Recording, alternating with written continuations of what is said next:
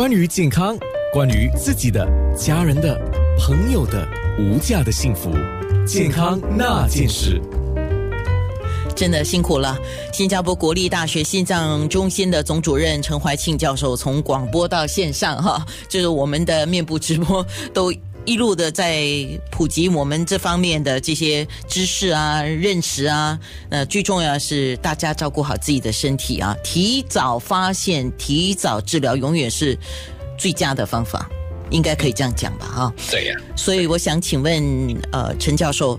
因为接下来有一个心脏真相绽放新希望的，现在只能够做线上啊，线上的分享心脏秘密了。但我知道这是你们常年都会有的一个讲座啊。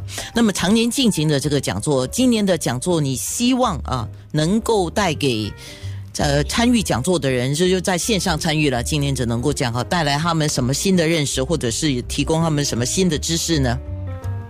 其实我们办这个讲座已经是有十九年之久了，就每年都会，呃，每隔两年就会以华语作为一个主要的这个呃交流语言。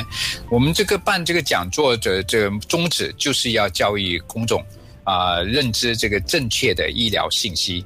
啊，同时间打击这种假新闻还有假信息嘛，所以在今年的这个呃这讲座上，我们的呃形式当然就不一样啊。对，我们大家都知道，这个疫情的改变了我们很多的一个生活的这个方式，但没关系，我们还是秉承着初心，还是要跟大家分享主要的三个不同的这个呃课题。第一，当然就是以这个冠脉介入手术来谈一下一些目前的一些最新的发展，然后再。回顾以前，然后希望说展望未来会有怎么样一个形式。然后我的其他两位同事也会从这个男女性这个心梗的发作的症状，然后跟大家进一步的讲解和分析。然后第三就是说，呃，当然就讲一下这个康复的运动。我们的呃康复不光是运动而已，它其实包含很多很多一个层面。所以很多人可能对康复这块还是不大理解啊。所以我们请了这呃这位杨医生，他对这个康复这方面有呃专长啊，希望能大跟大家分享一下这种呃二级心脏预防的这种方案啊，这种服务。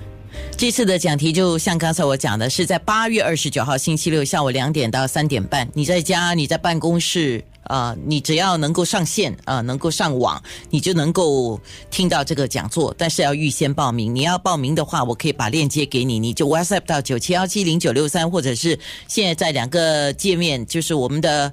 呃，Facebook 的两个页面哦，就留言。其实我在 Facebook 的页面的说明里面都有把讲座报名的链接贴上去的，你也可以在上面看得到啊。这次的讲题是包括了冠状动脉介入治疗历史回顾，还有未来展望，就是陈教授所主讲的，还有心肌梗塞男女有别，像刚才我们讲心梗。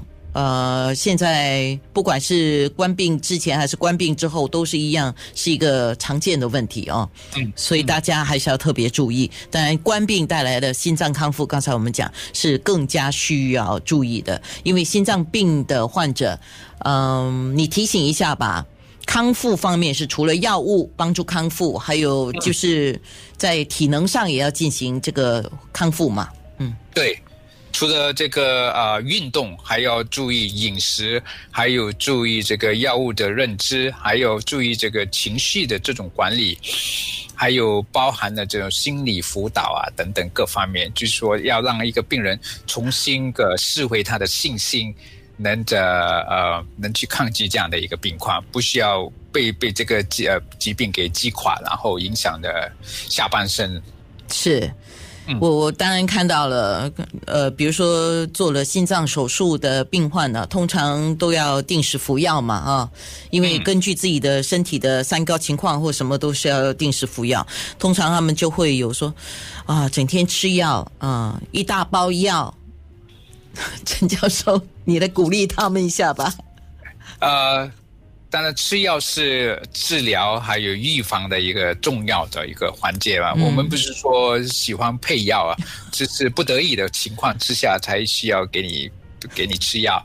当然，这个药物必须是有效，还有是针对性的啊。没有必要的话，就不用吃那些保健品。我觉得很多人都会问我说：“呃，可以不可以吃这种保健品啊？另外一种保健品？”我觉得医生给你的药就已经足够了，而且都是正规、有医学呃行政的这些药物治疗才值得去吃。所以治疗不要把这个吃药当成是一种啊，是一种负担啊，或者是啊。